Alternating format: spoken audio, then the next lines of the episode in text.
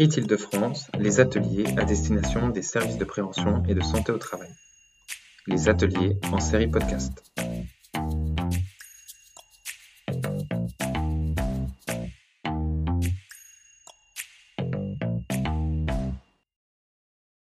Eh bien, bonjour à toutes et à tous. Euh, nous sommes heureux de vous accueillir aujourd'hui donc, dans cet atelier préparer et anticiper une reconversion professionnelle pour se maintenir en emploi, pour lequel donc, vous avez été très nombreux à vous inscrire. Euh, cet atelier vous est présenté, vous est proposé par le plan régional d'insertion des travailleurs handicapés d'Île-de-France, euh, qui est piloté par la DRIETS. Le PRITH est un dispositif donc, partenarial qui réunit les partenaires qui œuvrent pour l'insertion professionnelle et l'emploi des personnes en situation de handicap. Et l'un des axes majeurs de travail du PRITH est la prévention de la désinsertion professionnelle des actifs, qu'ils soient d'ailleurs en situation de handicap ou pas. Et c'est donc dans ce cadre-là qu'il anime les travaux de l'instance de coordination du maintien dans l'emploi, euh, qui ont donc notamment, euh, en termes de travaux, donc conduit à l'élaboration d'un guide du maintien dans l'emploi qui, est destiné aux professionnels du maintien. Ce guide, vous pouvez le retrouver sur le site du PRITH et il est régulièrement actualisé. C'est dans le cadre aussi de ces travaux que vous sont proposés donc, ces ateliers, hein, donc, euh, depuis 2021. Euh, donc, un cycle d'ateliers d'information à distance dédié au service de prévention et de santé au travail donc vous est proposé et euh, donc c'est dans ce cadre que vous est proposé cet atelier sur la reconversion professionnelle. Je vais laisser la parole sans plus tarder donc aux différents intervenants que je remercie par avance pour leur implication dans, cet atelier. Merci. Merci beaucoup Thérèse pour ce, pour ce mot d'accueil euh, très important effectivement. Euh, le guide dont vous avez parlé va être actualisé euh, dans les prochaines semaines sur le site du, du PRITH. C'est une très grosse actualisation là qui arrive, donc on vous tiendra évidemment informé hein, de la date de publication du guide, mais ça ne saurait tarder, nous sommes en train de, de finaliser cette grosse mise à jour. Euh, pour ce qui est de notre atelier, nous avons différentes séquences euh, que nous souhaitons vous proposer ce matin. Euh, d'abord, effectivement, on va laisser la parole à Madame Gam pour ce qui est de l'introduction et de la contextualisation de cet atelier. Et ensuite, nous aurons plusieurs séquences à, vous présenter. la première qui aura pour objectif de revenir sur le rôle, les actions, les missions des, et organisations des services de prévention et de santé au travail dans la préparation, l'accompagnement, euh, des reconversions professionnelles pour euh, vos salariés qui rencontrent des, problématiques de santé. Revenir dans un deuxième temps sur les différents outils et différents dispositifs qui sont mobilisables euh, à la fois pour préparer le projet professionnel en vue d'une reconversion professionnelle des salariés et puis pour déployer, mettre en œuvre de manière effective cette reconversion. Et puis on clôturera ensemble cet euh, atelier euh, en vous présentant deux à trois cas pratiques en fonction du temps euh, qui nous sera disponible et qui permettront voilà, d'ancrer dans, dans, la pratique les différents propos qu'on aura eu l'occasion d'évoquer tout au long de cet atelier. Donc on est parti pour une heure et demie ensemble. On vous remercie de nouveau pour votre présence ce matin, votre implication. Et sans plus tarder, je laisse la parole à Laetitia pour l'introduction et la contextualisation de cet atelier. Merci beaucoup Pierre. Bonjour à tous. Donc effectivement, je m'appelle Laetitia Gamrasni, je travaille pour Transition Pro Île-de-France. Donc je vous présenterai Transition Pro Île-de-France par la suite de ce webinaire. Donc là, je vais me permettre euh, de l'introduire. Alors juste pour vous dire un petit mot, je ne suis pas un acteur spécialisé sur le sujet de la santé et du handicap. En revanche, je travaille avec des acteurs qui, eux, ont ce rôle d'accompagnement sur euh, les différents publics, qu'ils soient en situation de handicap, en problématique de santé ou non. Et euh, ben voilà, à ce titre, euh, je vais euh, essayer d'être la plus claire possible et de ne pas dire trop de bêtises. Alors tout d'abord, je vous propose quelques éléments chiffrés sur euh, bah, des situations euh, des personnes en, France. Pardon. Selon l'assurance maladie, il y aurait eu donc 160 000 avis d'inaptitude prononcés chaque année et souvent suivis de licenciements. Et 15% des salariés atteints se le sont d'une ou plusieurs affections de longue durée. On a 2,3 millions de salariés en situation de handicap et seulement 0,9 millions ont fait l'objet d'une reconnaissance administrative de leur situation. Donc déjà ces éléments chiffrés pour le contexte de cet atelier. Je veux bien la slide suivante, s'il vous plaît, Pierre. Donc les, objectifs et périmètres de l'atelier, donc ça va être tout d'abord d'identifier les acteurs du maintien en emploi et les partenaires qui peuvent être associés en cas de problématiques de santé qui affectent la vie professionnelle, mieux comprendre le rôle de chacun et les actions possibles, Prendre en compte aussi la notion de temporalité, on va le voir, plus l'action est rapide, plus la détection est précoce et mieux euh, cela se déroulera par la suite pour la personne qui est accompagnée. Et également, nous ferons un zoom sur la formation en tant qu'outil pour anticiper un risque d'inaptitude. Alors, sur la slide suivante, donc on voit le maintien en emploi pour préserver l'emploi des personnes dont l'état de santé impacte l'activité professionnelle. Donc, le maintien en emploi est un sujet qui mobilise une pluralité d'acteurs, ce qui implique donc de bien, mailler pardon, les uns avec les autres pour agir le plus efficacement possible. La détection est l'élément déclencheur de tout le suivi du salarié et en cela, eh bien, le SPST a un rôle clé dans la détection afin d'activer rapidement la suite des actions à mettre en place.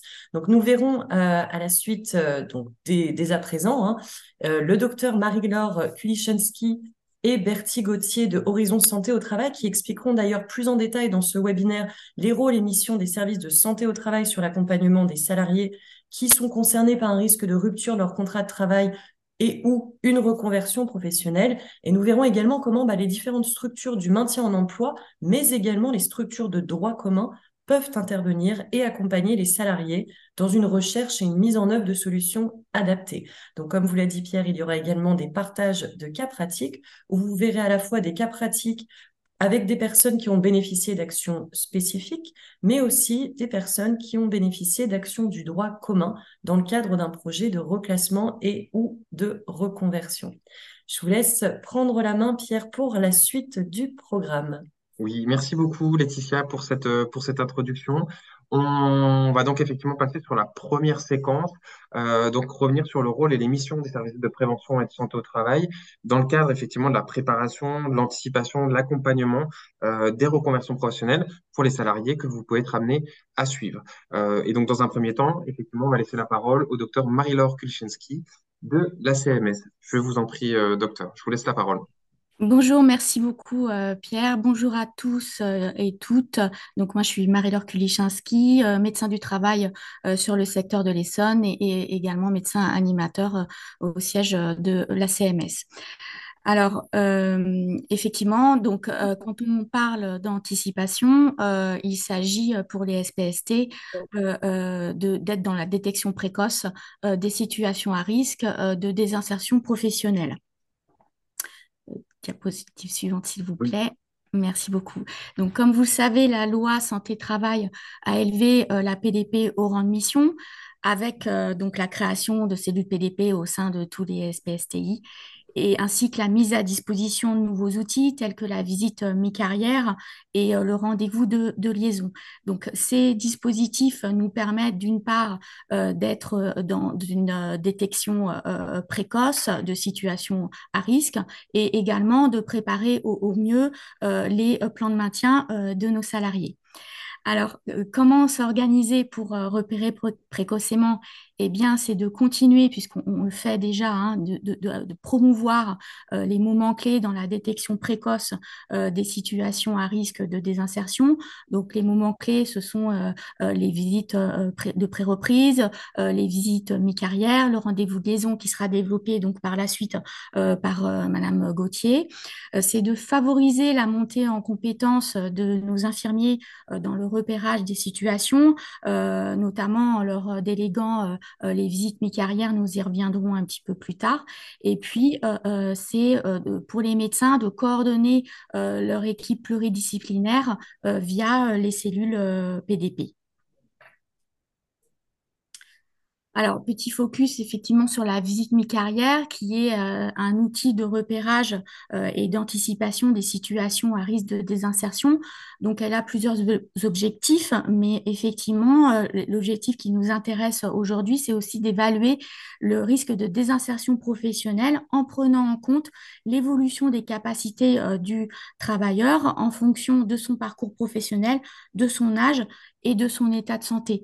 Donc, on voit bien qu'on va avoir euh, une, discussion euh, donc concertée avec le salarié euh, sur son parcours professionnel, bien en amont finalement de toute problématique de santé ou de tourisme de désinsertion, et c'est ça qui est, qui est effectivement intéressant. Diapositive suivante, s'il vous plaît, Pierre. Merci beaucoup. Donc, cette visite mi-carrière, euh, nous avons la possibilité euh, de la déléguer euh, à nos infirmiers dans le cadre d'un protocole écrit. Donc, lorsque l'infirmier suspecte ou détecte un risque de désinsertion, il staffe le dossier au médecin du travail et le médecin du travail, s'il confirme effectivement qu'il y a un risque, il va soit orienter directement à notre assistant, assistante sociale euh, euh, effectivement euh, en fonction de la situation médico-professionnelle et ils pourront effectivement reboucler ensemble sur le dossier et même décider après ensemble d'orienter sur notre cellule PDP. le médecin peut également décider d'orienter directement sur la cellule PDP, donc de finalement présenter le dossier à la cellule et s'en suivra une, une discussion discussion pluridisciplinaire euh, autour, euh, pourquoi pas, d'une ouverture d'un plan de maintien avec possiblement euh, une reconversion professionnelle à la clé. Alors, une fois que la détection est effectuée, nous allons rentrer dans une phase de préparation de la reconversion. cette phase de préparation, effectivement, il est important que tous les acteurs soient impliqués. Donc, le, salarié euh, qui est repéré, il doit absolument rester au cœur de la démarche euh, de, maintien. Donc, ce salarié, il est en lien avec euh, différents acteurs. donc, ce sont les médecins de, ces médecins de soins, le service santé-travail, son employeur, d'autant plus si euh, le projet euh, de reconversion se, réalise au sein de l'entreprise, et puis les partenaires qui sont spécialisés dans le maintien. Et tout l'enjeu du SPST va être effectivement de se mettre en relation, en lien avec tous ces acteurs. Alors, à la CMS, il a été euh, effectivement décidé euh, de mettre en place euh, une cellule PDP par secteur géographique. Donc, elle est composée par l'équipe pluridisciplinaire, c'est-à-dire du médecin du travail qui pilote les actions PDP. Et c'est le médecin du travail qui va décider de l'éligibilité des dossiers à passer en cellule PDP. Euh, l'équipe donc pluri euh, est composée également d'infirmiers en santé de travail. Donc ces infirmiers en fait, ils vont être, comme je vous le disais, dans la détection euh, des situations à risque via les visites médicales. Donc et pas seulement les visites mi-carrière, mais l'ensemble des visites euh, médicales dont il a à la charge. Euh, l'équipe plurie, c'est aussi euh, les IPRP, avec notamment nos ergonomes que nous missionnons souvent pour des études de poste maintien. Et puis cette équipe plurie, elle est complétée par nos assistants de service social euh, euh, du travail. Et nos assistants de service social du travail, donc ils vont suivre les situations qui sont présentées en cellule, ils vont suivre l'état d'avancement des dossiers, ils vont agir en lien avec l'équipe pluridisciplinaire. ils accompagnent nos salariés dans la, définition d'un projet de reconversion qui va être réalisable euh, en fonction de la situation du salarié, parce que effectivement, euh, nos, assistants sociaux réalisent tout un travail d'analyse euh, au préalable de la situation socio-professionnelle. Ils accompagnent à la mobilisation des dispositifs appropriés à la situation du, salarié et puis, ils se mettent en lien, donc ils travaillent en réseau avec nos, différents partenaires, que sont par exemple l'instance de coordination PDP de la, de la, sécurité sociale, anciennement appelée cellule PDP, les CAP emploi, les AGFIP, MDPH, etc. Alors, Finalement, le, parcours euh, d'un salarié en reconversion euh, pourrait euh, se schématiser un peu comme ceci, c'est-à-dire une fois que le repérage est effectué, nous allons rentrer dans une phase de préparation du projet. Donc, si le dossier effectivement nécessite une discussion concertée, un travail concerté entre les différents acteurs ou une expertise de l'équipe pluridisciplinaire. donc, sa situation va être discutée au sein de la cellule. C'est là que va être vont être déterminées toutes les actions de chaque professionnel concerné.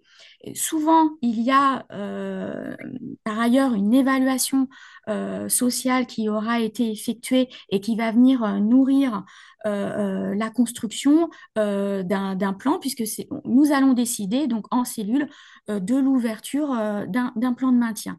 Et une fois que la réflexion elle, concertée est aboutie, il est essentiel effectivement que le salarié soit informé des échanges et, finalement des orientations qui pourront être proposées à ce salarié sur, concernant les dispositifs qui peuvent être mobilisés pour sa reconversion professionnelle et on, voit bien que c'est la coordination finalement de, la prise en charge euh, qui va permettre une compréhension euh, partagée euh, de la situation. Et c'est vraiment cette compréhension partagée qui va augmenter nos chances de réussite de la reconversion professionnelle de notre salarié.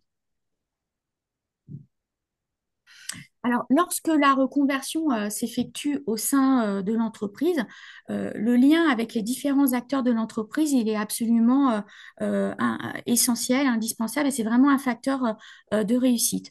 Donc, les SPST se, doivent de sensibiliser les, différents acteurs de l'entreprise. Donc, nous missionnons hein, les, nos AST, nos IPRP, nos assistants sociaux sur sur euh, ce que c'est la PDP, euh, sur les dispositifs possibles, sur les réseaux possibles, les acteurs qui peuvent être, les aider, les conseiller dans, dans, les accompagnements.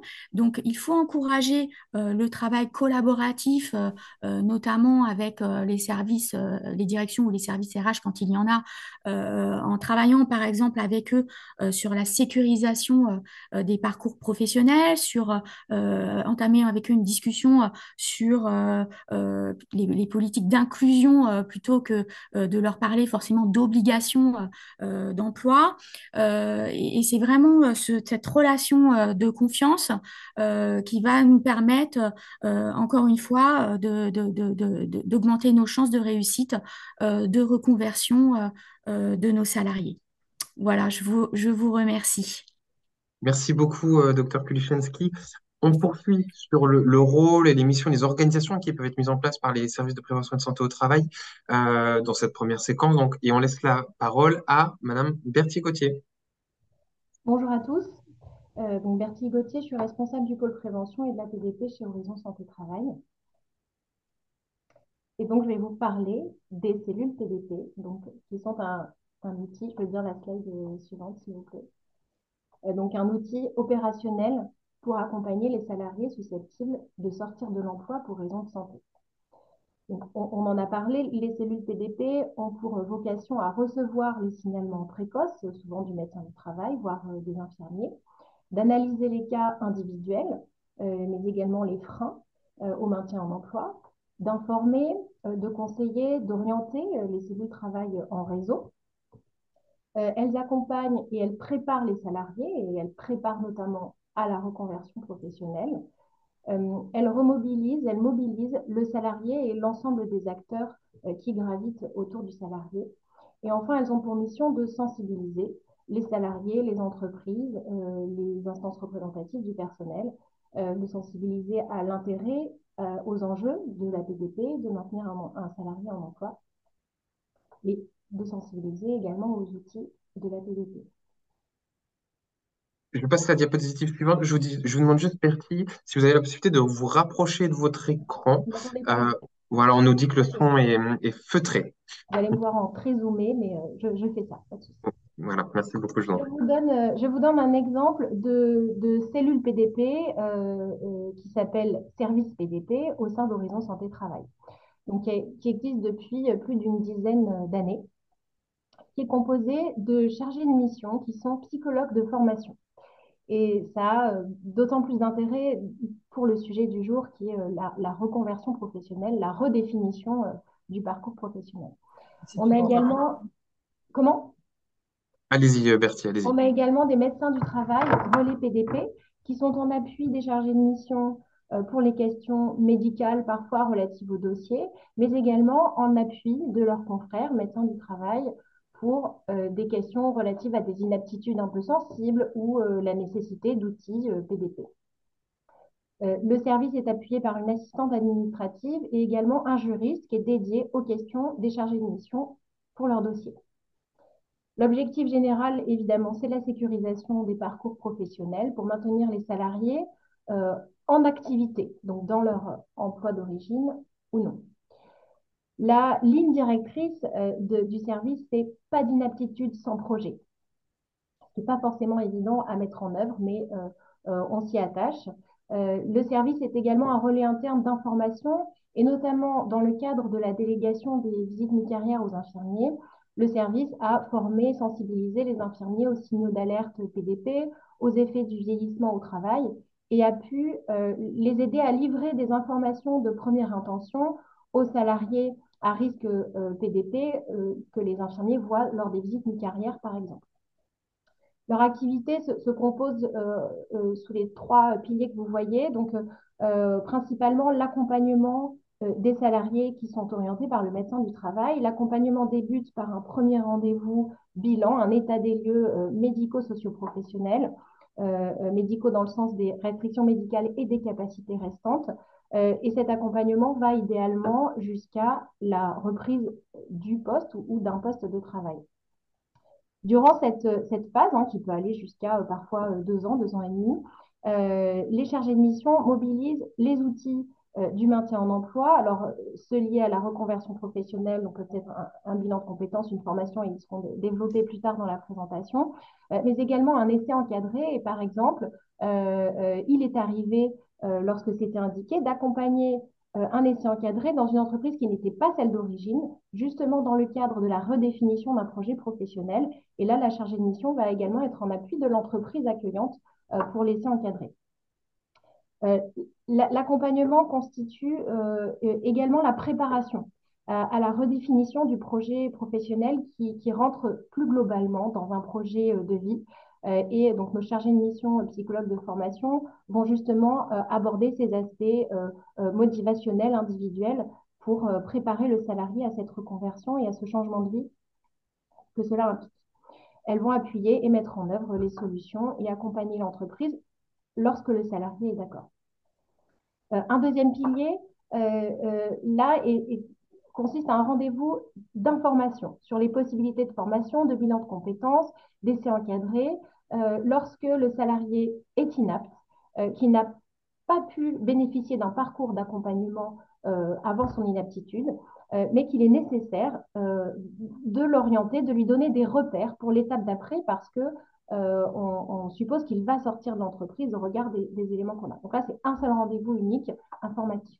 Et puis, troisième pilier, euh, c'est l'appui technique en interne. Euh, là, les chargés de mission vont aider du point de vue soit administratif, soit mettre en relation un professionnel du service. C'est souvent le médecin du travail, mais pas uniquement. et, sans, et tout ça sans que la chargée de mission voit le salarié et fasse un accompagnement au long cours. Alors, comment, comment ça fonctionne un peu plus en détail? Donc, je vous le disais, l'orientation se fait par le médecin du travail euh, qui précise des éléments euh, importants euh, en amont du suivi. Donc, il précise à la chargée de mission l'histoire de la cassure du parcours, les restrictions a priori du salarié et ses capacités restantes. Et bien sûr, ses suggestions d'action et les démarches en, cours, s'il y a déjà un lien avec Cap Emploi, par exemple, ou avec une assistante sociale, pour que la, la chargée de mission, lorsqu'elle prend en charge la situation, euh, elle a un, comme un rôle de chef d'orchestre. Elle va coordonner le parcours, coordonner le travail en réseau avec les partenaires. Euh, des points d'étape sont faits avec le médecin du travail, euh, évidemment, tout au long de l'accompagnement et parfois même lors de staff avec l'équipe pluridisciplinaire. Le service PDP est au sein du pôle prévention, ce qui permet un lien direct hein, avec les assistants sociaux, avec les, IR, IPRP, pour les solliciter notamment pour euh, lever des freins euh, sociaux. Et ce qu'on voit beaucoup dans la, reconversion professionnelle sont des freins financiers.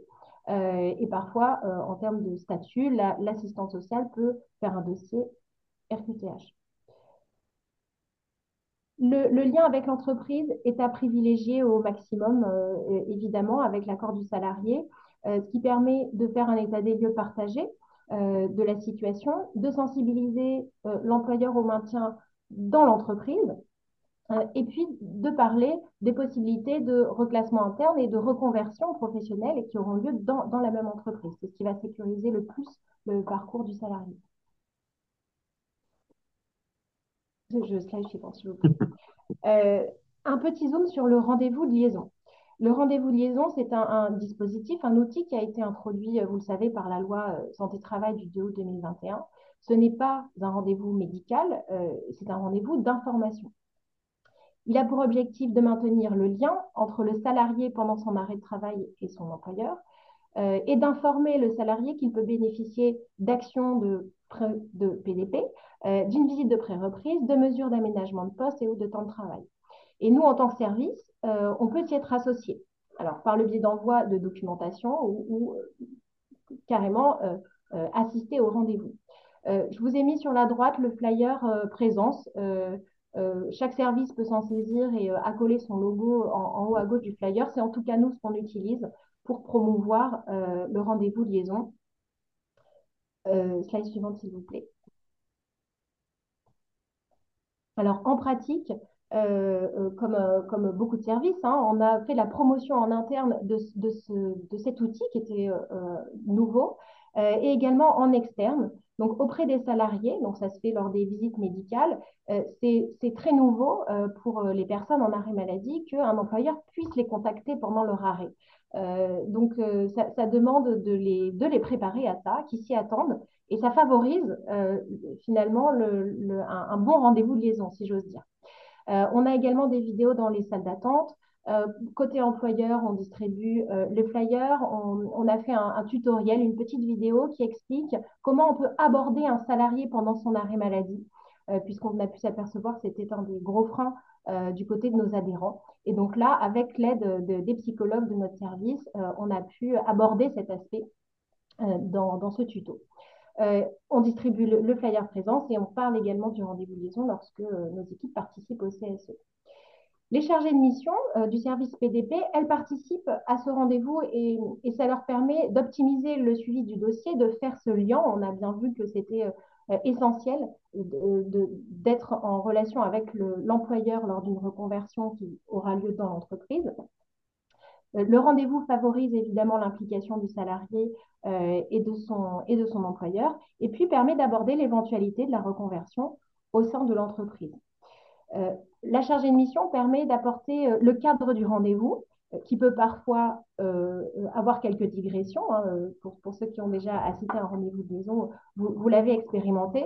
Et donc, effectivement, l'intérêt d'être présent euh, permet de donner, le cap, de rester euh, euh, focus sur les outils de maintien en emploi, les restrictions médicales, les capacités restantes, parce que le médecin du travail est d'accord avec, avec ce, discours-là, pour donner des repères aussi à l'entreprise et envisager un retour sur un autre poste pour le salarié. on peut aller jusqu'à l'anticipation des modalités d'accueil au sein même de l'entreprise. la chargée de mission peut proposer euh, les services euh, du, service de santé, notamment euh, l'intervention d'une psychologue du travail pour préparer le collectif de travail à accueillir ce salarié qui revient à son poste ou à un autre poste. On peut aider effectivement l'employeur et le salarié à introduire ce projet de reconversion et ça crée un lien de confiance entre, ou recrée entre le salarié et son employeur. Ce qui est intéressant, c'est de faire une articulation avec la visite de pré-reprise, lorsque ce n'est pas forcément le médecin, évidemment, qui assiste à ce rendez-vous de liaison, euh, et d'évoquer euh, les capacités, les restrictions euh, du salarié et de coupler ce rendez-vous de liaison à la pré-reprise. Pour, conclure, donc, les, facteurs de réussite, certains ont déjà été évoqués. donc, principalement concernant la reconversion professionnelle, on a le signalement et la prise en charge précoce qui va donner du temps administratif euh, euh, pour cette reconversion, mais également du temps psychique euh, dans ce, virage parfois de, vie. pas d'inaptitude sans projet. Retarder l'inaptitude, c'est également un des facteurs clés qui laisse justement ce temps. S'appuyer sur les capacités restantes pour définir le meilleur projet possible. impliquer le salarié, travailler en pluridisciplinarité et avec le réseau d'acteurs, notamment ceux qui sont présents aujourd'hui et euh, effectivement, de rétablir la communication entre un salarié et son employeur permet euh, la réussite du projet de reconversion dans l'entreprise initiale. Voilà, donc le service de santé au travail, euh, comme on peut le, voir et le constater au quotidien, a un rôle clé dans la sécurisation des parcours professionnels. Merci beaucoup, Bertie, pour, pour l'ensemble de ces éléments très clairs. Il y a eu plusieurs questions qui, ont été posées dans le chat au cours de vos interventions respectives. Euh, il y en a certaines d'ailleurs, et on remercie euh, Marilyn Lusieux euh, de la Cramif qui ont déjà eu un certain nombre de réponses, donc je les lis simplement pour que tout le monde ait bien l'information. Il y a notamment une question qui a été posée, on nous demandait est-ce que le salarié avec un risque d'inaptitude peut bénéficier d'une formation durant son arrêt? Euh, et donc Marilyn euh, Lusieux répond Tout dépendra de la durée de la formation envisagée au regard de la durée d'arrêt de travail justifiable par le médecin conseil de l'assurance maladie. Et j'en profite pour vous dire que euh, nous avions un atelier euh, à destination des services de prévention et de santé au travail qui avait justement été consacré au sujet de la formation pendant l'arrêt de travail qui a été organisé il y a euh, maintenant un peu plus d'un an. Et donc, il y a une vidéo, euh, une capsule vidéo d'une dizaine de minutes qui résume l'essentiel des éléments évoqués lors de cet atelier. Je vous ai remis le lien euh, dans le chat et dans tous les cas, c'est disponible sur le site du PRIT Île-de-France. on nous a également demandé si il était possible de réaliser un essai encadré si l'inaptitude est prononcée. De même, euh, Madame a répondu en disant qu'effectivement, l'idéal est d'utiliser l'essai encadré le plus en amont possible lors de l'arrêt de travail, dès que le risque euh, pour le retour à l'emploi est euh, décelé. on avait une autre question qui, vous était posée, alors peut-être davantage au, docteur Kulishansky. Est-ce que la reconversion professionnelle se déroule différemment selon la taille de l'entreprise par rapport aux différents moyens dont il dispose en termes de professionnels médico-sociaux, etc. Est-ce qu'il n'y a pas finalement une forme d'inégalité face euh, à ce dispositif. Euh, je ne sais pas, docteur Kulczynski, si vous souhaitez euh, répondre à cette, à cette remarque ou, à cette, ou à cette question. Donc, si je comprends bien la question, en fait, c'est est-ce qu'il il y a différents types de reconversion possibles? C'est ça la question en fonction de la typologie de, de l'entreprise? Voilà, de sa taille, effectivement. Euh, bah, oui, en fait, tout dépend aussi, euh, on, ne va pas se mentir, euh, des, des, des moyens que l'entreprise elle peut proposer. voilà, donc effectivement, il y a des entreprises qui, qui, qui, ont aussi des missions handicap, donc où c'est effectivement un petit peu plus simple d'organiser de, des reconversions quand il y a ces missions. sur les toutes toutes petites structures, c'est aussi euh, dans, dans, dans, dans, la réalité euh, de terrain, c'est toujours euh, beaucoup plus compliqué parce que ils mettent en avant l'absence de, de, postes disponibles, l'absence de, moyens pour la création mmh. de postes, etc. Donc voilà, on, on, est quand même face à, à une réalité qui, qui, qui, fait que certaines entreprises sont pas toujours en mesure de proposer des, des, des possibilités de, de, reconversion. mais oui, les, fait, euh, chaque reconversion va être différente en fonction de la typologie des, euh, des, des, entreprises. Et du salarié aussi, oui. Oui. Merci. Très, voilà. Merci beaucoup, euh, Marie-Laure. On avait une autre question, alors elle, qui s'adresse plutôt euh, à, Bertie euh, Gauthier. vous disiez la philosophie, Bertie, c'est pas d'inaptitude finalement sans, projet. Il y avait une petite question qui était posée à, ce sujet, notamment comment est-ce que vous procédez pour les salariés qui sont suivis pour des syndromes, par exemple, anxieux, dépressifs, et qui justement peuvent rencontrer des difficultés à se projeter? Alors, ben, c'est tout l'intérêt euh, d'avoir des psychologues et, souvent euh, aussi en externe, ces personnes-là ont un suivi et si ça n'est pas le cas, euh, c'est en tout cas très encouragé, d'abord même par le médecin du travail. donc, ça, c'est essentiel. et on, peut, je peux ajouter qu'on a vu, alors ce n'est pas, des reconversions, mais dans, dans ces cadres-là où finalement la solution de prime abord semblait être de couper le lien avec l'entreprise et d'envisager directement une reconversion, finalement, en retravaillant le, le, projet de retour à l'emploi et en retravaillant avec la personne, finalement, elle a pu être maintenue dans son entreprise d'origine et, et même à son poste. Donc, mais il a fallu du temps. D'où l'idée de retarder l'inaptitude au maximum quand c'est possible. Hein. Je sais que euh, les médecins ont parfois euh, beaucoup de pression pour la, poser, cette inaptitude, donc ce n'est pas forcément simple, mais, c'est efficace lorsque c'est le cas. Euh, donc, je dirais, pour répondre en conclusion, que c'est un ensemble d'acteurs qui va aider la personne à se remobiliser et ça peut prendre du temps. je l'ai dit, on a des dossiers qui peuvent durer deux ans et demi justement parce que euh, cette remobilisation psychique n'est pas forcément euh, simple. Parfait. Eh bien, écoutez, merci euh, beaucoup euh, Bertie pour, euh, pour ces éléments de réponse.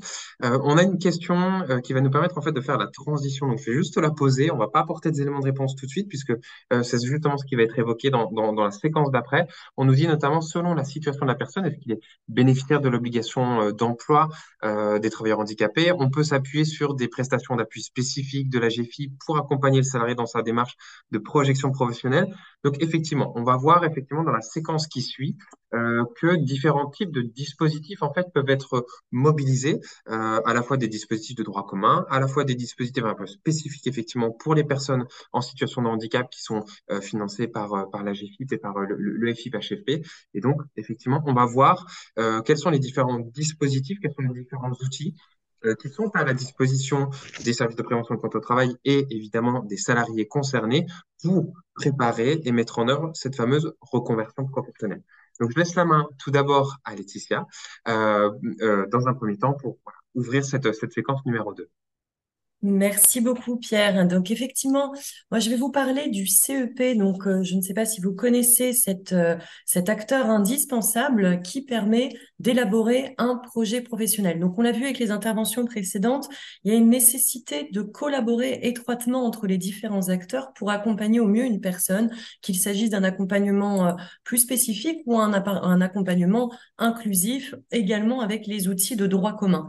Parmi les outils de droit commun, eh bien, le CEP, le Conseil en évolution professionnelle permet un accompagnement individuel, gratuit, confidentiel. Il s'adresse à tous les actifs et ça permet de faire le point sur sa situation professionnelle. C'est un accompagnement qui est neutre.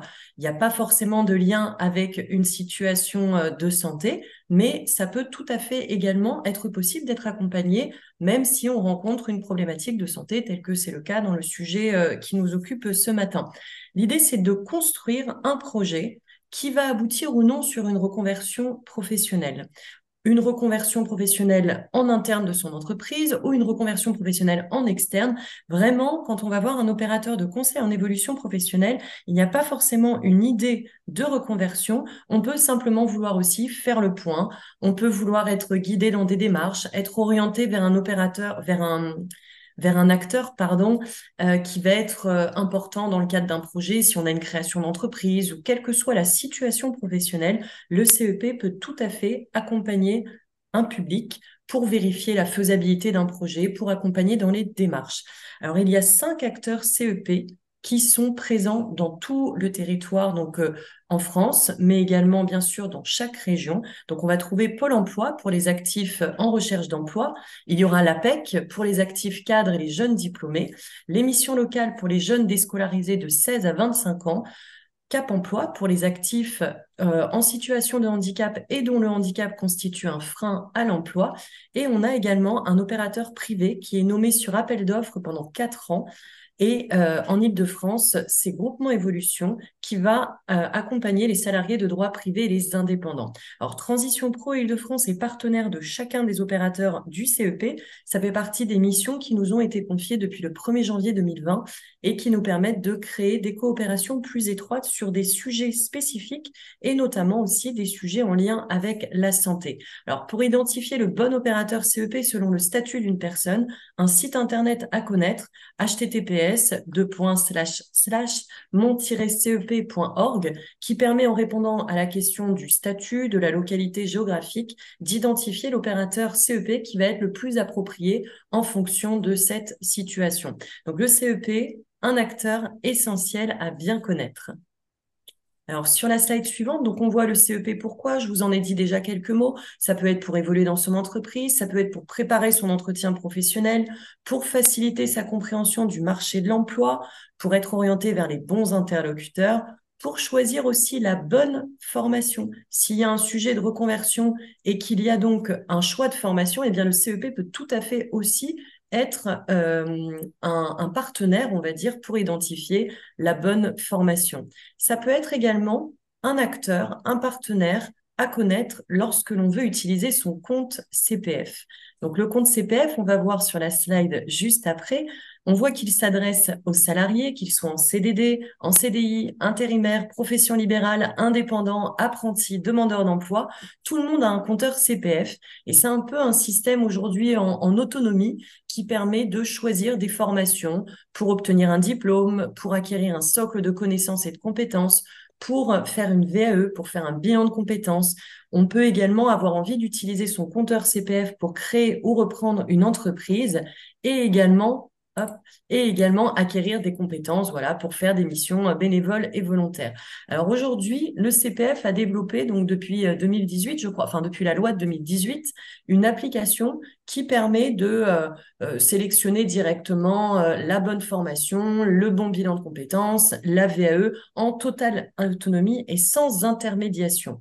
Avant cette loi, il était nécessaire de passer par un CEP pour utiliser son compteur CPF. Aujourd'hui, on va plutôt valoriser l'autonomie des publics. Il reste que l'opérateur CEP pardon, peut être un bon réflexe à mobiliser lorsque l'on veut être aidé pour faire le bon choix, puisqu'on est sur une application qui couvre une pluralité d'actions de formation, une pluralité d'offres et également avec des, des coûts différents d'une structure à une autre, des modalités pédagogiques différentes, des fonctionnements qui vont être différents, et avoir un acteur expert du sujet pour faire des choix éclairés, c'est quand même plus confortable. Et c'est pour cela, même si aujourd'hui on peut utiliser de manière autonome son CPF, mieux vaut en première intention voir un opérateur de conseil en évolution professionnelle.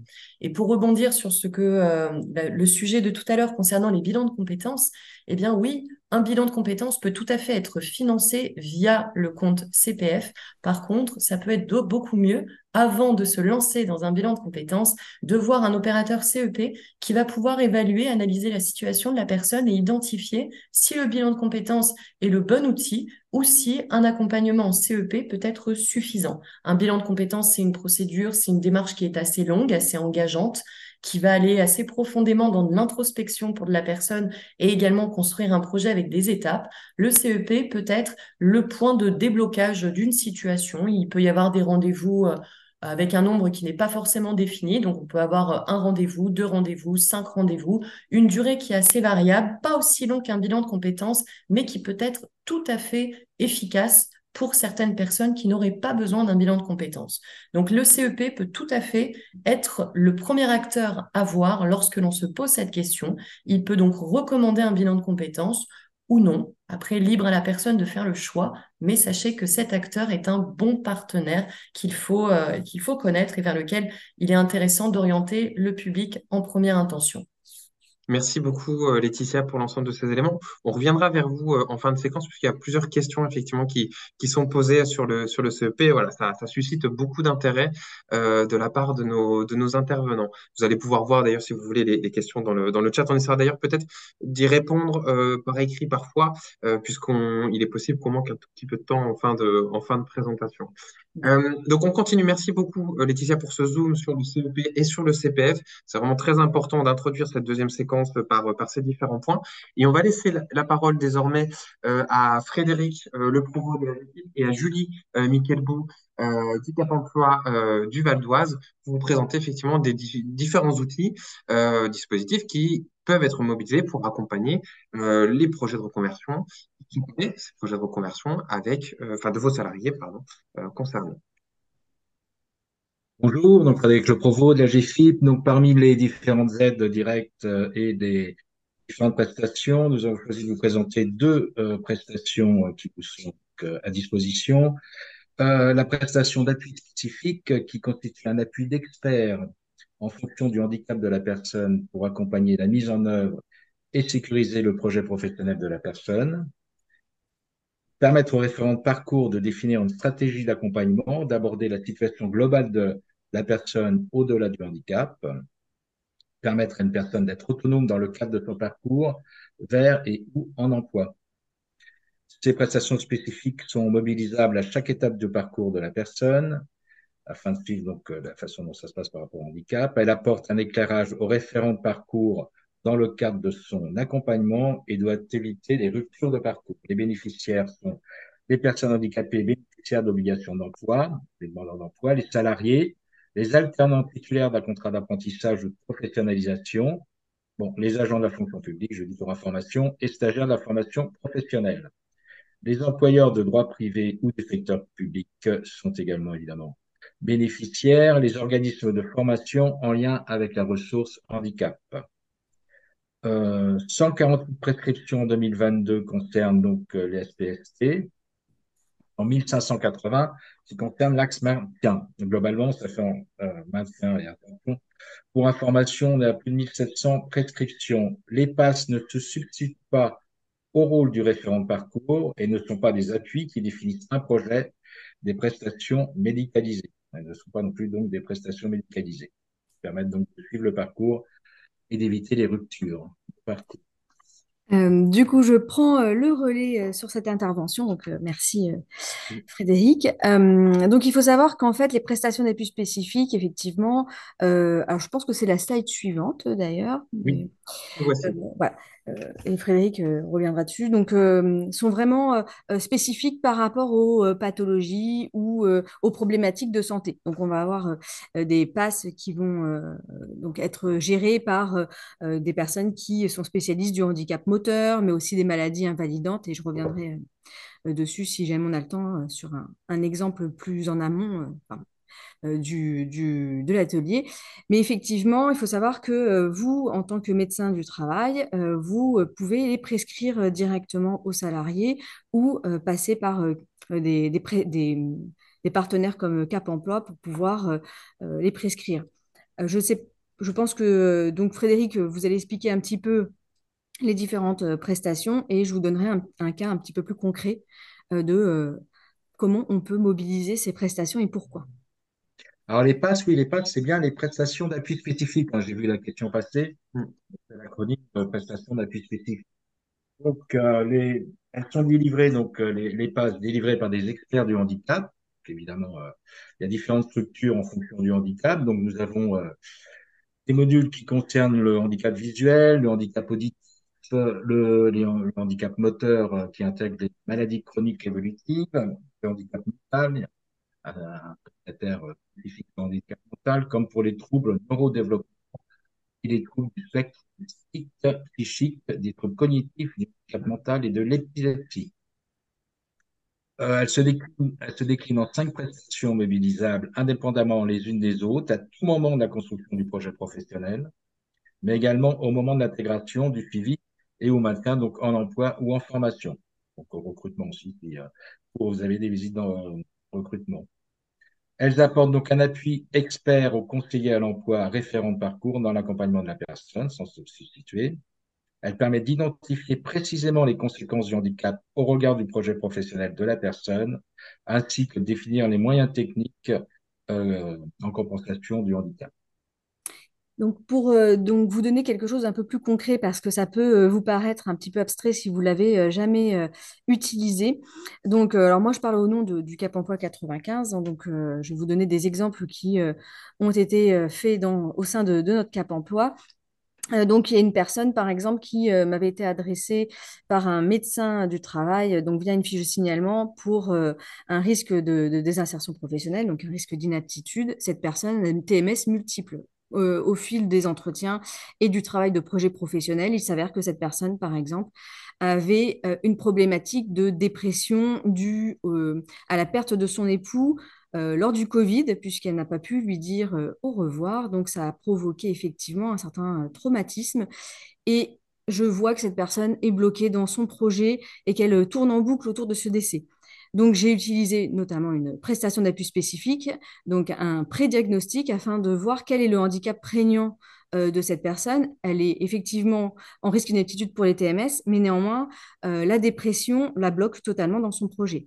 La prestation d'appui spécifique sur le prédiagnostic a permis de relever qu'effectivement, la dépression est à soigner et qu'il faut, faut absolument donc traiter d'abord cette problématique-là avant de traiter la problématique des TMS dans le projet professionnel et donc de l'orienter vers des services de psychiatrie et de psychologues adéquats et qui d'avancer. Donc cette personne va rentrer bientôt en, formation puisqu'elle a effectivement entamé une psychothérapie. Donc c'est assez intéressant de pouvoir voilà, mettre un petit focus sur euh, quel est le handicap prégnant Je parle du prédiagnostic, mais bien sûr, quand la personne est prête dans son projet professionnel, parce qu'on a travaillé avec elle euh, le projet professionnel, et qu'on sent que ça y est, c'est le choix est, est, déterminé, eh bien en fait, euh, on va mobiliser en tout cas euh, au Cap Emploi 95 forcément la passe pour euh, confirmer l'adéquation entre le projet professionnel et donc les handicaps, les ou le handicap prégnant de, de, la personne. Et ça va être très intéressant, notamment au niveau des TMS, puisqu'on a des personnes qui vont vouloir par exemple s'orienter sur des métiers où moi je ne suis pas une experte du métier et peut-être que potentiellement le, euh, les postes sont aménageables sur, euh, sur d'autres métiers. Et là, c'est euh, les experts donc, des prestations d'appui spécifiques qui vont vraiment donner cet éclairage en disant oui. par exemple, j'ai une personne aussi qui était donc aide-soignante et qui finalement s'est projetée sur un métier de conseiller en, conseiller en, insertion professionnelle. Et donc, j'ai mobilisé forcément, donc à la fin, la prestation d'appui spécifique euh, d'appui expert et ça m'a permis euh, d'avoir, en tout cas ça lui a permis d'avoir un bilan avec euh, quels aménagements il faudra qu'elle prévoie. Donc effectivement, elle a déjà la liste et quand elle retournera au travail, elle sera en mesure d'expliquer à son futur employeur, bon bah voilà, il me faut une souris ergonomique, un bureau, un siège, etc. Et ça va vraiment l'appuyer sur bah, son futur entrée au travail. Donc très bel outil à mobiliser. Je vous propose de passer un autre outil sur lequel on souhaitait mettre en avant euh, euh, l'intérêt euh, dans le cadre de ces situations. Je, vous laisse la parole, Frédéric. Oui, alors bon, effectivement, les médecins du travail donc sont en, Ile-de-France prescripteurs de ces deux prestations que sont donc des prestations d'appui spécifiques et un plus pro. Donc un plus pro, c'est une formation qui comprend différents parcours pédagogiques répondant à l'objectif professionnel de la personne, euh, elle s'articule selon les actions suivantes. Élaborer, valider son projet professionnel. Identifier les compétences acquises, transférables et transversales. Se remettre à niveau sur les savoirs de base, a différents modules. Acquérir ou approfondir ses compétences sur le numérique. Prendre en compte le handicap dans son parcours de formation ou d'emploi. Les salariés sont évidemment éligibles à un club pro, particulièrement les salariés en arrêt de travail, car ces prestations confortent et consolident le projet professionnel et demandent une vraie disponibilité en raison de son caractère relativement intensif. Il est recommandé de, évidemment, se rapprocher d'un professionnel de l'accompagnement, un CEP ou un Cap emploi, afin de faciliter le parcours de la personne en situation de handicap. En 2022, il y a eu 700 prescriptions sur les différents acteurs et euh, sur cette prescription, 390 entrées avec un taux donc de transformation de 56%. C'est-à-dire que soit des personnes euh, qui étaient orientées ne sont pas allées au premier, premier rendez-vous, soit elles ont été réorientées dès le premier rendez-vous sur une autre euh, prestation.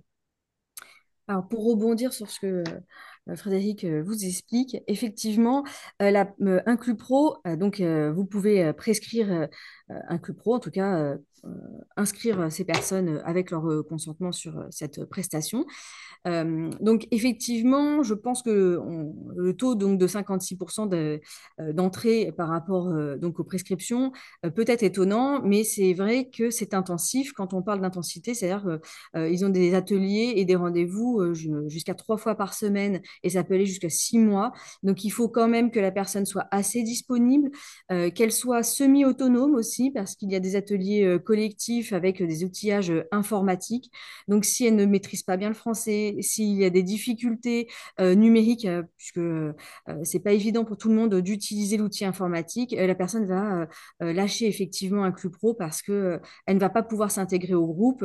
bien sûr, il y a des rendez-vous individuels, mais il faut quand même que la personne puisse avoir une relative autonomie et une relative implication parce que ça lui prend du temps. Donc effectivement, pour des salariés qui sont en emploi mais qui risquent d'inaptitude, c'est compliqué puisque un club pro trois fois par semaine, il faut que le salarié soit peut-être en mi-temps thérapeutique. Mais par contre, pour les personnes en arrêt de travail, euh, il y a des, beaux résultats, notamment pour les, vous parliez de personnes qui ont euh, peut-être des problématiques euh, de, dépression. on voit que le collectif, c'est vraiment, ça booste véritablement le projet pour des gens qui ont du mal à se lancer tout seuls, qui ont peur. Et le collectif est véritablement soutenant. Donc, c'est intéressant.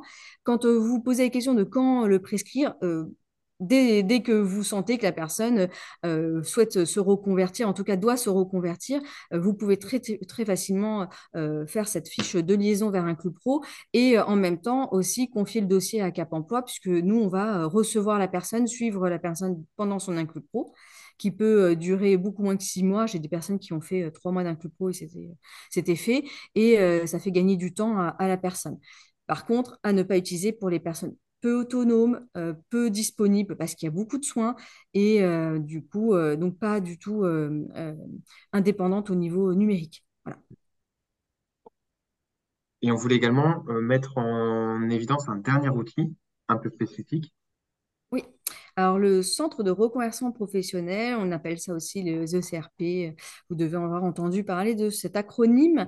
Donc, c'est euh, un dispositif euh, très intéressant puisque, effectivement, euh, alors, j'en profite pour faire de la publicité pour le guide du PRIT puisque tous les centres de reconversion, c'est vrai, sont à la fin du guide. Et, j'ai aussi, pour ceux qui aiment le numérique, donné le, le, site de la Faverge qui euh, permet d'avoir l'ensemble des centres et puis de faire des recherches en fonction euh, du, du, de la formation choisie.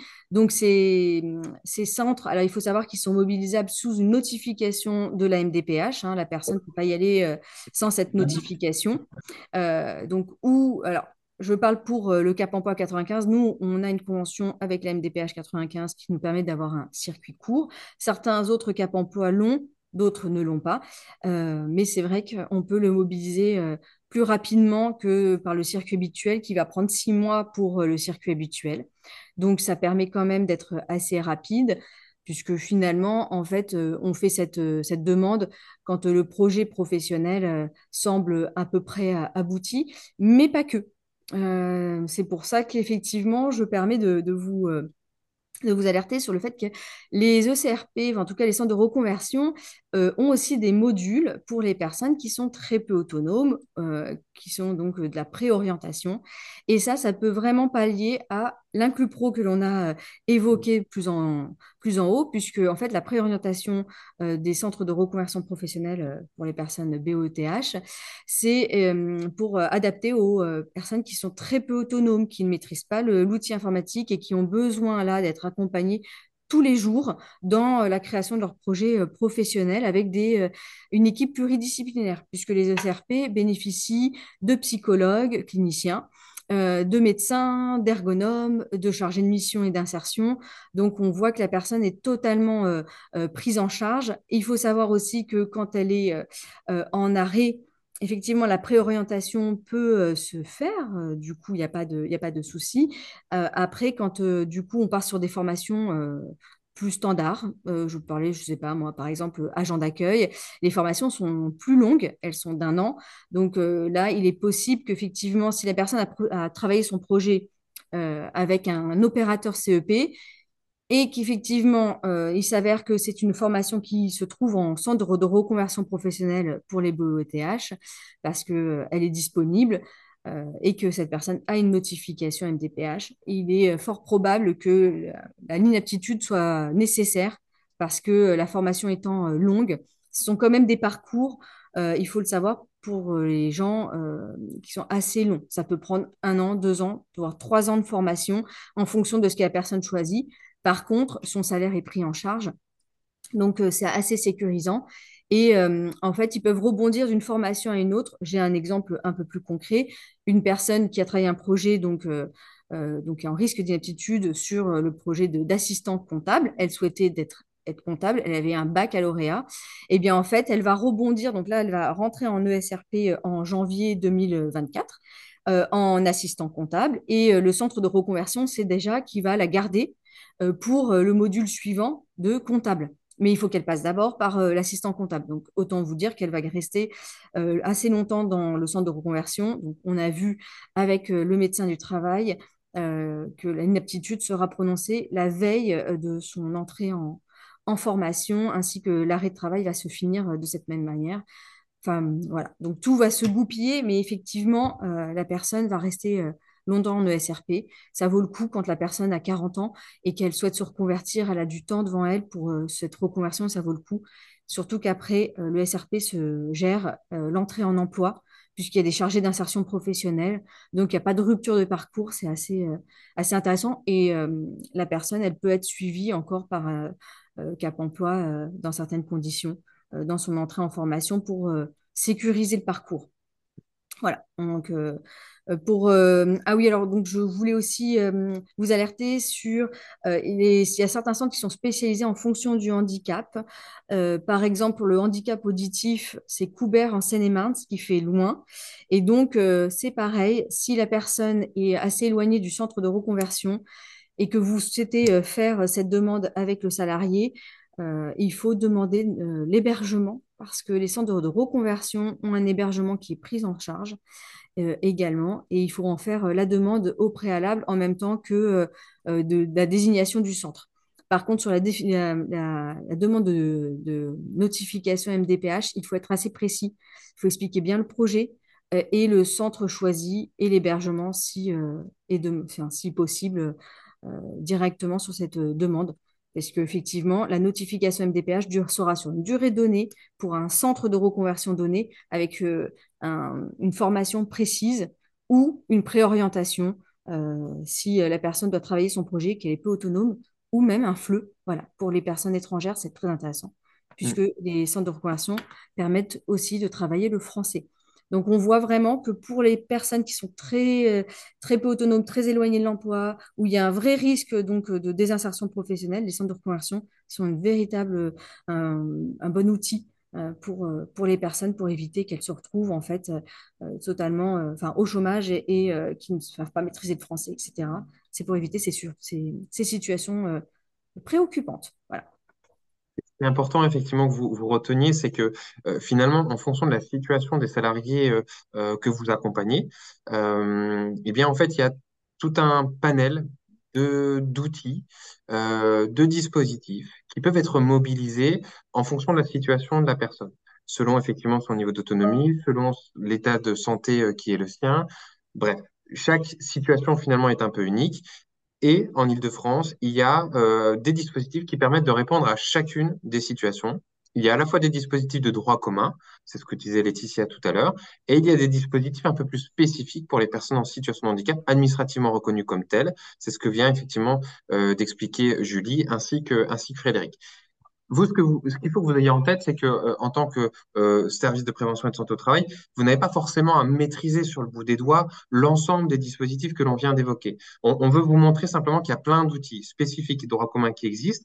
Derrière votre rôle en tant que médecin euh, du travail ou en tant qu'acteur d'une cellule plurie, etc., c'est finalement d'avoir connaissance du fait qu'il y a certains acteurs, certains partenaires qui, eux, connaissent les différents dispositifs et acteurs qui peuvent être mobilisés. C'est le cas des Cap Emploi notamment, hein, dont on vient de, parler évidemment. Et donc, qui sauront vous, vous aiguiller euh, dans la bonne prescription, dans le repérage des bons partenaires, dans la bonne mobilisation des outils et dispositifs. Voilà, qu'on soit bien au clair, les services de prévention et de santé au travail, ils n'ont pas à connaître euh, précisément l'étendue des spécificités de chacun des dispositifs, mais en tout cas, il est important de les repérer, et c'est un peu l'objectif hein, de cette deuxième séquence, et puis surtout d'aller chercher les bons interlocuteurs qui, à un moment donné, euh, vont vous aider à construire ou à appuyer la construction du projet professionnel euh, de, de, de, la personne. Et après, effectivement, une fois que le projet professionnel prend forme selon la nature effectivement des besoins, des souhaits, des volontés du salarié concerné, eh bien effectivement, il y a la question de la mise en œuvre du projet professionnel. Et donc, J'essaie de faire cette petite transition vers Laetitia, qui va effectivement nous présenter des outils non pas destinés à construire le projet pro, on vient de l'évoquer avec Frédéric et Julie, mais plutôt à le mettre en œuvre de manière effective. Et donc, je vous laisse la parole, Laetitia. Oui, bravo pour cette transition. Merci beaucoup, Pierre. Donc, effectivement, des outils pour mettre en œuvre le projet professionnel. Donc là, je vais revenir un petit peu plus sur qui est Transition Pro euh, Île-de-France. Donc, euh, pendant 36 euh, ans, vous nous avez peut-être connus sous l'appellation de fonds. Depuis le 1er janvier 2020, tous les fonds Gessif ont changé de nom et également de mission et ils s'appellent désormais Transition Pro. Il y a un Transition Pro par région, soit 18 associations Transition Pro pour le territoire national et outre-mer. Alors, Transition Pro est un acteur majeur des reconversions professionnelles. Nous sommes un organisme habilité par l'État et un organisme principalement financeur pour les reconversions professionnelles des salariés du secteur privé. Alors, pour vous donner quelques chiffres, en 2022, nous avons financé 5430 dossiers de projets de transition professionnelle. Donc, c'est un dispositif sur lequel, euh, voilà, je vais, je vais vous, euh, que je vais vous présenter avec un budget annuel de 165 millions d'euros. Et on a en Ile-de-France 83 collaborateurs qui sont mobilisés sur l'ensemble des missions que nous couvrons en région. Alors, sachez également qu'il y a donc 18 transitions pro. Nous sommes des structures régionales, mais nous avons malgré tout une instance de coordination qui est nationale pour toutes les questions qui vont concerner tous les transitions pro et l'État, ou les sujets qui vont nous concerner tous. Alors, sur la slide suivante, du coup, vous allez voir les missions de Transition Pro. Donc, tout d'abord, cinq dispositifs.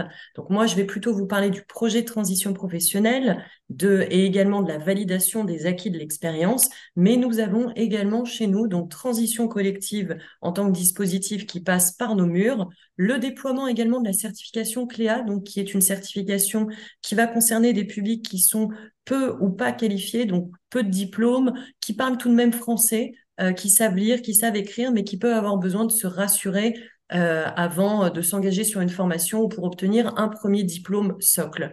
Le dispositif démissionnaire pour des personnes qui ont besoin de quitter leur entreprise afin de mettre en œuvre un projet de création d'entreprise ou une formation. Alors généralement, les personnes qui sont sujets à une situation d'inaptitude ou de handicap n'ont pas forcément d'intérêt à connaître ce dispositif puisque bien souvent, l'inaptitude conduit aussi à un licenciement et donc de fait, le dispositif démissionnaire n'est pas forcément utile. Je vous parlais tout à l'heure de Transition Pro en tant que partenaire du CEP. Eh bien, sachez qu'en effet, nous avons deux missions en lien avec le CEP. Tout d'abord, une mission d'orientation vers le bon opérateur, c'est-à-dire qu'une personne qui viendrait nous voir, qui ne saurait pas à qui s'adresser, eh bien, chez nous, à Transition Pro, on peut la guider vers le choix du bon opérateur CEP en fonction de sa situation. Également, une mission de suivre la mise en œuvre du CEP en région. Euh, en région. C'est une mission euh, que tous les transitions pro ont et c'est plus particulièrement la mission que je vais incarner en Ile-de-France. Donc, je vais à ce titre coopérer avec les cinq acteurs CEP, euh, donc voilà, sur la région Ile-de-France. Nous sommes également en charge de suivre la qualité des formations que nous finançons. On est toujours en lien avec les besoins du marché de l'emploi pour tout de même aussi prendre des décisions qui vont être en lien avec une insertion sur le marché à l'issue euh, d'une formation. Et bien sûr, nous travaillons avec tout un écosystème et donc nous développons aussi des partenariats. Alors maintenant, ça va être plus particulièrement un focus sur le projet de transition professionnelle. Donc le projet de transition professionnelle, c'est pour accompagner la mobilité en interne ou en externe d'un salarié qui souhaite se reconvertir. Se reconvertir, ça veut dire changer de métier et ça va passer par une formation si on s'adresse à nous. Donc le projet de transition professionnelle, c'est l'objectif de suivre une formation pour changer de métier dans un organisme de formation qui est référencé, qui est certifié.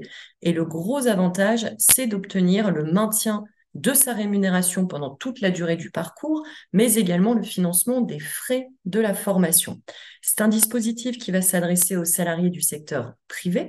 Si par exemple un salarié travaille pour une structure publique mais qu'il a un contrat de droit privé, il peut également être tout à fait éligible à nos dispositifs il faut qu'il soit en CDI, en CDD, en poste, intérimaire ou intermittent du spectacle. Alors, il y a des règles spécifiques, des conditions d'ancienneté qui vont s'appliquer différemment aux intérimaires intermittents CDD. Ça va être des cas particuliers.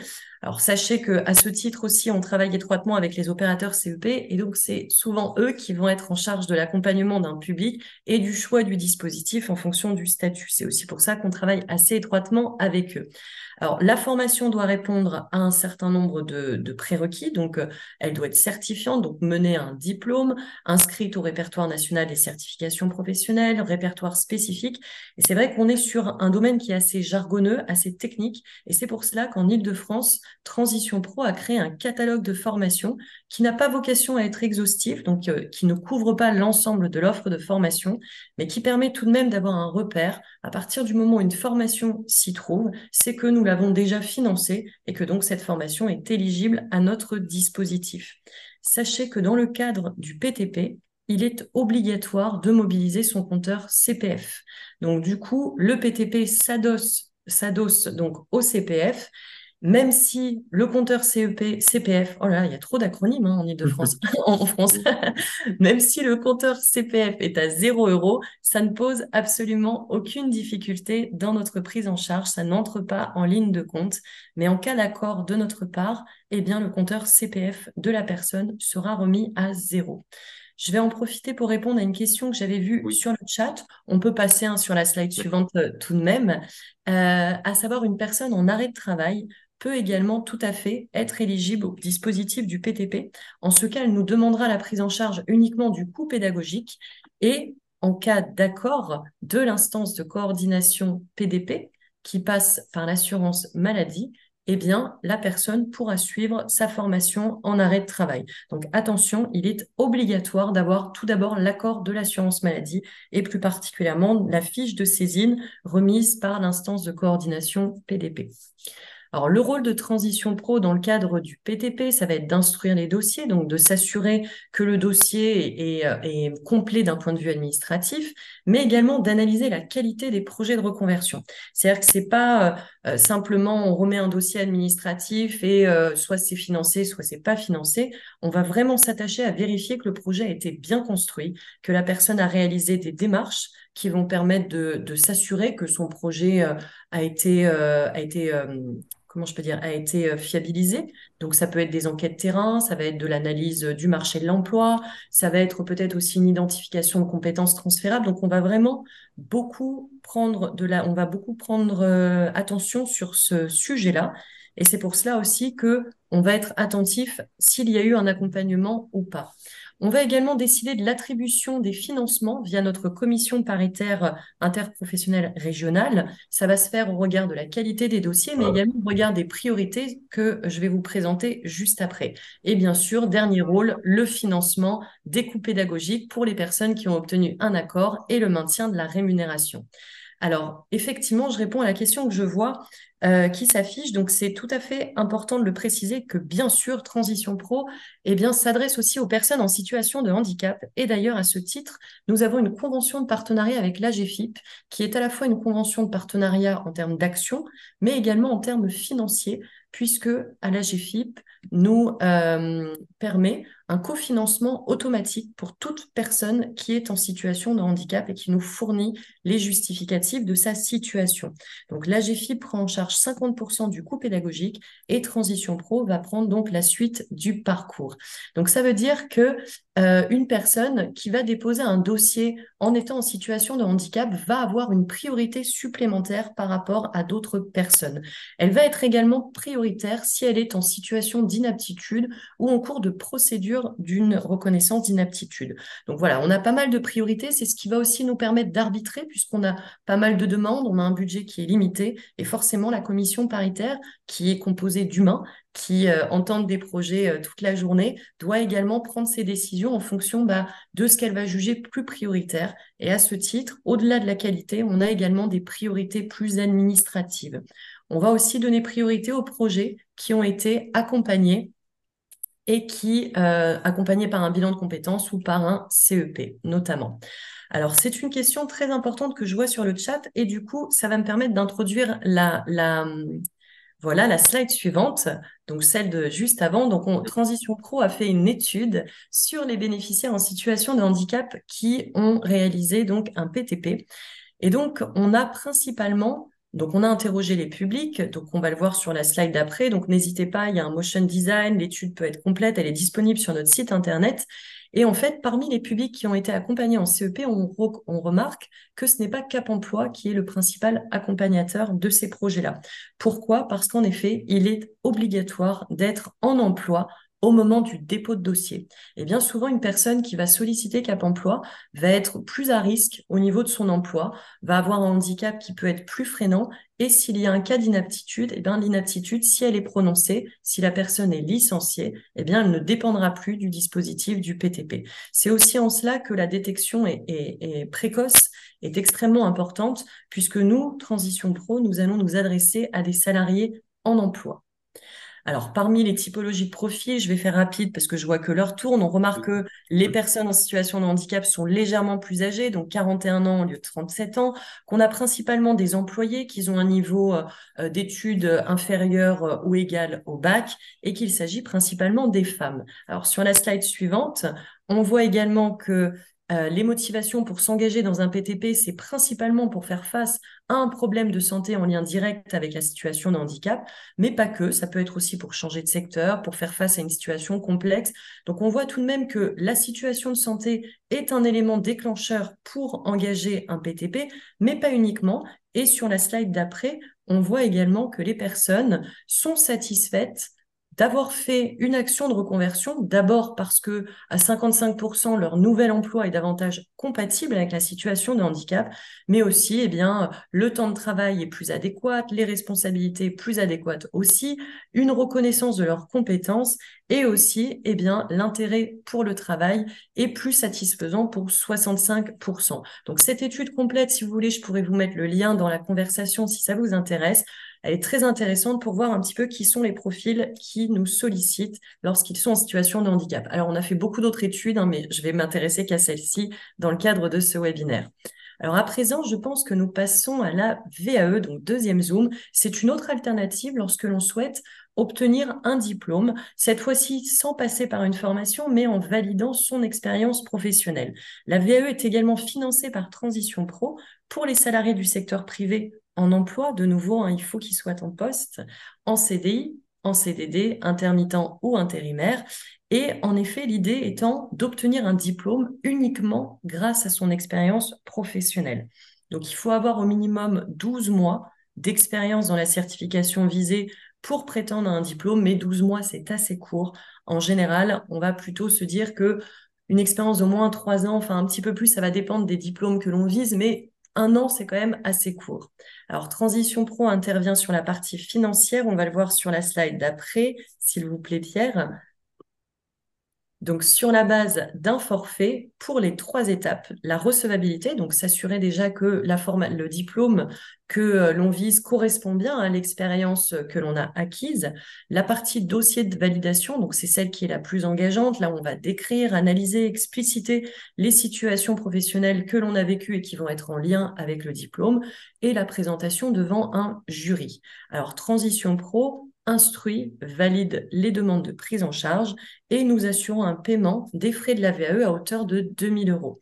Alors sachez que nous euh, orientons et les CEP orientent également vers les points relais conseils VAE qui sont réellement les experts du sujet et les plus à même de pouvoir bah, identifier si l'expérience d'une personne va être validable ou non en tant que diplôme. Donc c'est vraiment un acteur aussi à connaître lorsqu'il lorsqu'il s'agit d'une VAE. Merci beaucoup, Laetitia, pour, euh, pour ces éléments de présentation et puis ces zooms, effectivement, sur, sur ces différents outils. Euh, on a bien conscience que ça fait beaucoup d'informations euh, à ingérer et à digérer hein, sur ces différents outils, sur ces différents acteurs, voilà, sur l'ensemble finalement des dispositifs, des outils, des financements qui peuvent être mobilisables pour les salariés que vous accompagnez euh, rencontrant des problématiques de santé et donc susceptibles d'être concernés par une reconversion pro.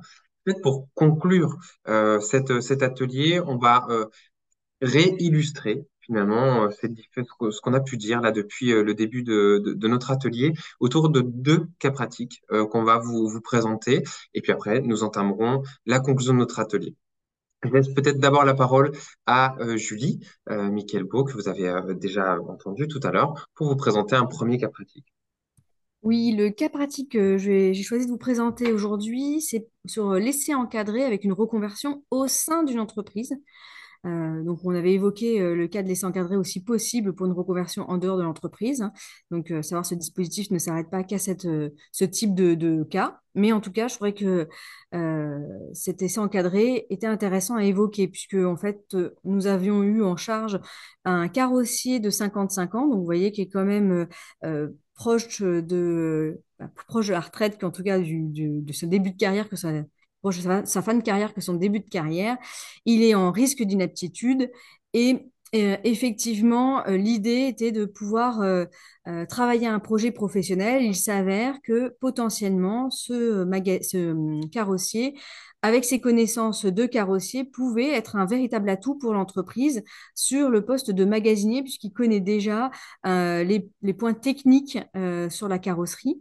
Donc, euh, le signalement a été fait par les médecins du travail. J'avais une question dans le chat, j'en profite pour quelqu'un qui posait quand on signale donc à, Cap Emploi une problématique en fait de salariés qui a besoin d'une reconversion. Donc, certains Cap Emploi comme Cap Emploi 95, tout se fait euh, en ligne. On a aussi des formulaires papier pour ceux qui, euh, qui préfèrent le papier, mais en tout cas, euh, vous pouvez passer en ligne et remplir donc directement des champs libres pour pouvoir signaler le cas d'un salarié on reprend en fait la situation. et donc, effectivement, ce salarié arrive chez nous, on travaille donc son projet professionnel. Effectivement, euh, on va confirmer ce projet professionnel avec l'aide du médecin du travail euh, pour un essai encadré au sein de son entreprise dans le poste de magasinier. Finalement, il s'avère que le, salarié, puisque c'est le salarié, comme on avait dit dès le début, qui est au centre donc du dispositif, a aimé euh, ce métier. ses compétences, donc bien sûr, doivent évoluer. Et donc, l'essai encadré donc, euh, se conclut par euh, un poste futur de magasinier avec un projet de formation euh, pour lui faire monter, le faire monter en compétence sur la vente. donc, compétence qu'il n'a pas encore puisqu'il n'a jamais été dans, ce, dans ce domaine. Et donc, finalement, aujourd'hui, ce salarié travaille dans, au sein de son entreprise, a gardé son ancienneté, a été formé au poste, enfin, à la vente et donc a pu effectivement conserver un emploi et ne pas passer par la case euh, donc euh, euh, de, chômage qui aurait été préjudiciable au vu de son âge. Parce qu'effectivement, pour les salariés de plus de 50 ans, il est très compliqué avec une RQTH de se, de se repositionner sur l'emploi. Donc, un, enfin, privilégier en tout cas la reconversion au sein d'une entreprise, c'est très intéressant pour ces salariés un peu plus seniors qui malheureusement ne peuvent plus travailler dans le poste sur lequel ils avaient été formés initialement. Donc euh, voilà, c'était un petit euh, exemple euh, sur, sur cet essai encadré réussi. Mmh. Merci beaucoup parce que ça permet effectivement d'illustrer des outils, notamment que l'on a pu évoquer tout à l'heure et sur lesquels effectivement il y avait des questions qui avaient été posées. donc voilà, ce cas pratique qui permet effectivement de remettre un petit peu le lien entre les différents outils et différentes séquences finalement que l'on a pu évoquer ensemble au cours de, de, la matinée. Et puis, on vous propose un deuxième, un deuxième cas pratique, euh, cette fois-ci présenté par, euh, par Laetitia. oui, merci. Alors moi, c'est le cas donc de Gisèle. Gisèle a 41 ans. Elle, est, euh, elle était hein, du coup employée libre service dans la grande distribution. Elle s'est orientée vers le métier d'assistante en ressources humaines. Alors Gisèle, elle travaille depuis 2007 en qualité d'employée libre service, hôtesse de caisse, elle dans une grande structure. Faute de diplôme spécifique, elle a trouvé un emploi euh, alimentaire pour subvenir à ses besoins et depuis 2010, donc entre 2007 et 2010 tout va bien, en 2010 elle commence à développer des pathologies, notamment de TMS, et elle a obtenu des aménagements de poste ainsi que des restrictions au port de charge de plus de 10 kg. Elle est titulaire d'une RQTH, elle a eu de multiples arrêts et le médecin du travail l'a finalement orientée vers la cellule PDP de la médecine du travail. De là, eh bien, elle a été accompagnée par un conseiller en évolution professionnelle au regard de sa situation, bah, le conseiller en évolution professionnelle lui a recommandé de faire un bilan de compétences. Ça revient à ce que je vous disais tout à l'heure. Le CEP peut être la première étape pour voir si le bilan de compétences est nécessaire ou non. Donc là, pour le coup, pour Gisèle, c'était important. Et donc, grâce au bilan de compétences, eh bien, Gisèle a identifié le métier d'assistant RH. Le métier d'assistant RH, donc, euh, c'est un métier que l'on considère comme étant porteur en Ile-de-France et donc il est inscrit dans la liste des priorités de financement de Transition Pro. À ce titre, donc Gisèle, qui a déposé son dossier complet avec euh, toutes les démarches qu'elle a réalisées et qu'elle a bien restituées, eh bien Gisèle a obtenu une prise en charge de Transition Pro à hauteur de 22 177 euros, très exactement. Et à cela, eh bien, la GFIP a contribué au titre de notre convention de partenariat, puisque Gisèle est titulaire d'une RQTH. Elle a donc tout à fait pu intégrer notre euh, convention financière. Voilà pour le cas de Gisèle. C'est un cas réel. Hein. oui, tous les cas sont tous les cas sont réels. Effectivement, on l'a pas on l'a pas précisé, mais voilà, ils sont extraits euh, euh, de voilà des, des, situations qui sont qui sont traitées que vous avez été amené à, à accompagner. Et puis peut-être simplement pour terminer et avant de d'entamer la conclusion de notre atelier, peut-être un, troisième et dernier cas pratique que nous souhaitions vous mettre à disposition.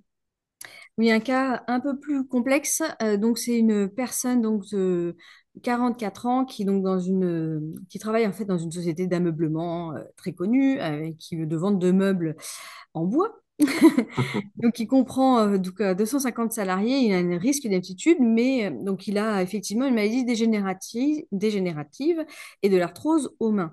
Donc, il s'avère qu'en fait, il y a deux aménagements, en tout cas, qui sont, en tout cas, deux risques euh, qui sont positionnés sur ce salarié, puisque comme il a euh, effectivement de l'arthrose euh, aux mains et qu'il utilise l'ordinateur, puisqu'il est sur un poste ordinateur au sein de, de, l'espace de vente pour conseiller les, la clientèle, il fallait un aménagement immédiat euh, de son poste de travail euh, avec euh, bureau. Alors, il avait aussi des problèmes de TMS, chaise, repose-pied, et vous allez voir pourquoi en repose-pied, puisque je, l'évoquerai juste après.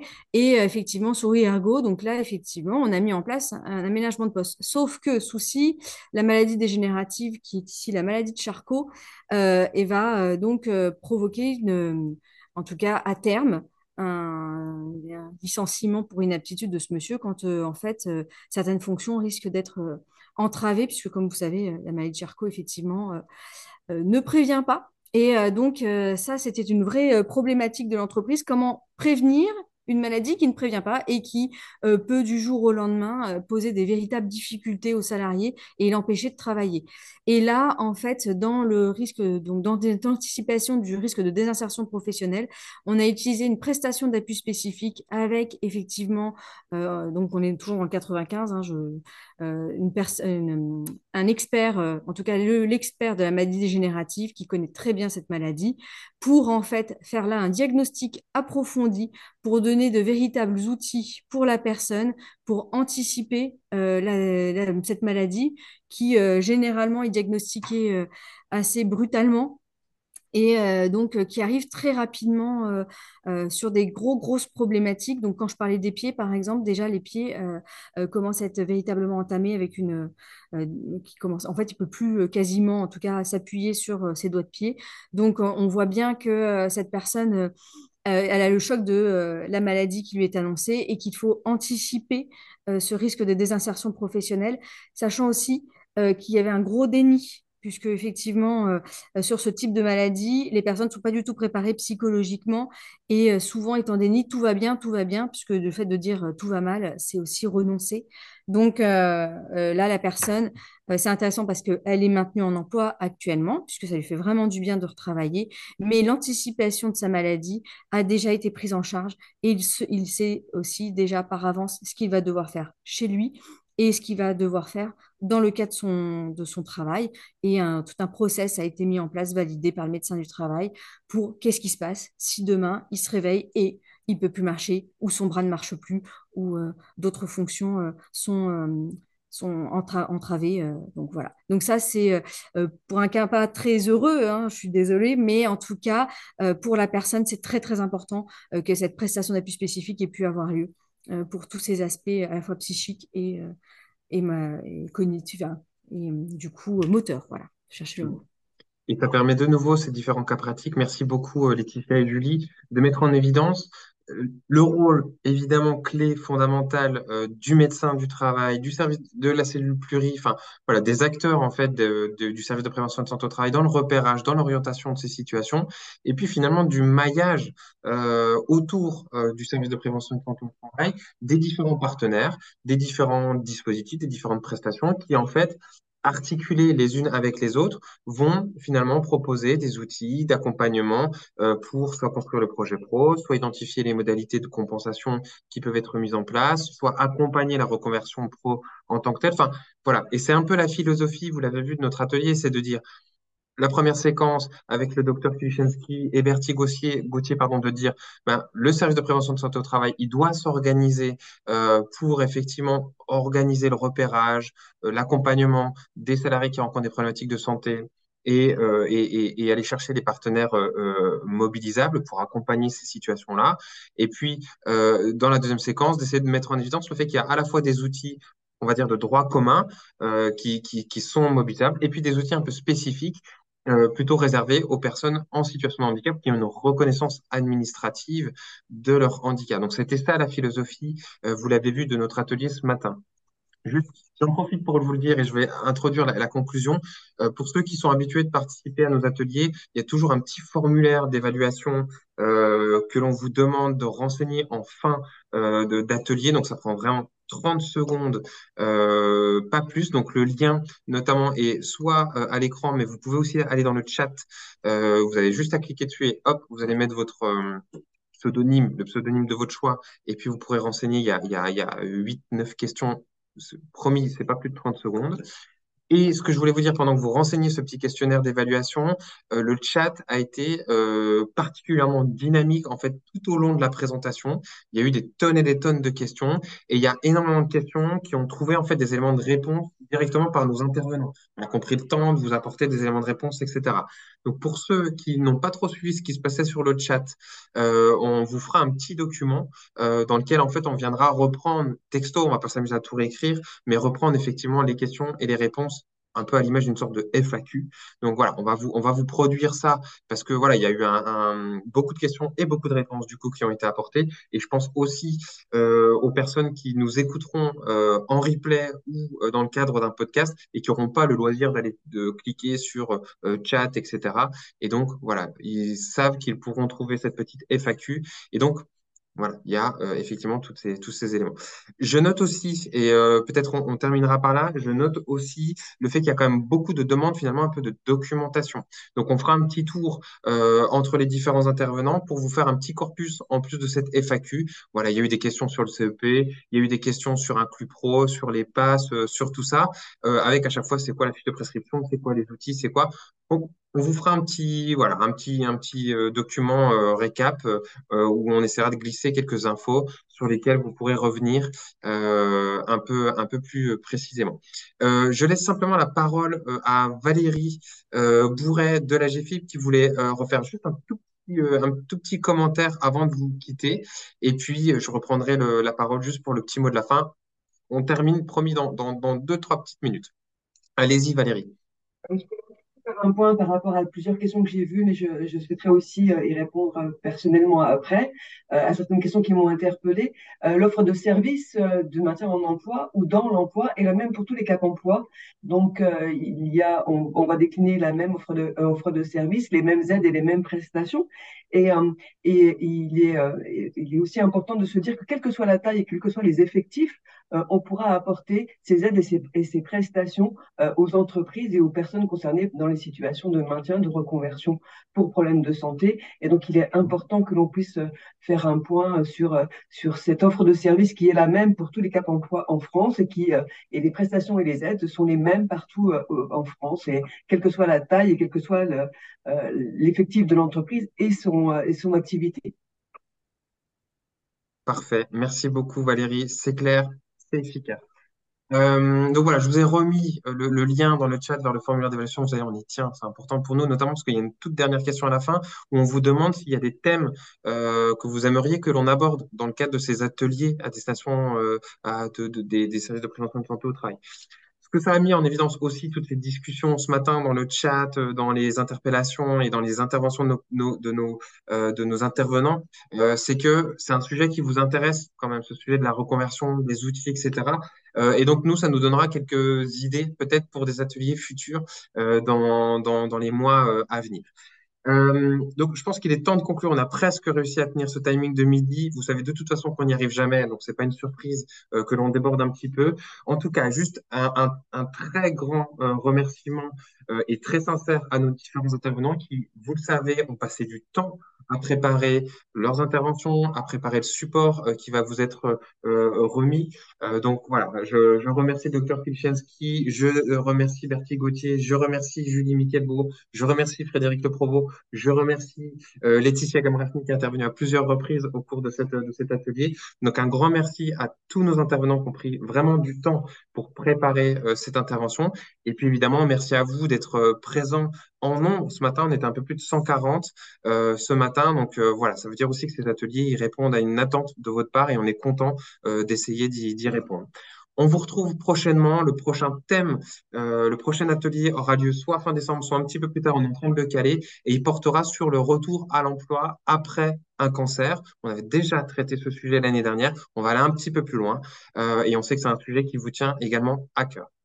Voilà, donc on vous remercie de nouveau pour votre participation. Merci à nos intervenants, je l'ai déjà dit, mais euh, c'est très important. Et voilà, je vous souhaite un, bon appétit et je vous dis euh, à très vite. Merci encore et, à très vite. Merci beaucoup. À bientôt. Merci beaucoup. Merci. Merci. Merci. Au revoir. À bientôt. Merci à vous. Prix de France, les ateliers à destination des services de prévention et de santé au travail les ateliers en série podcast.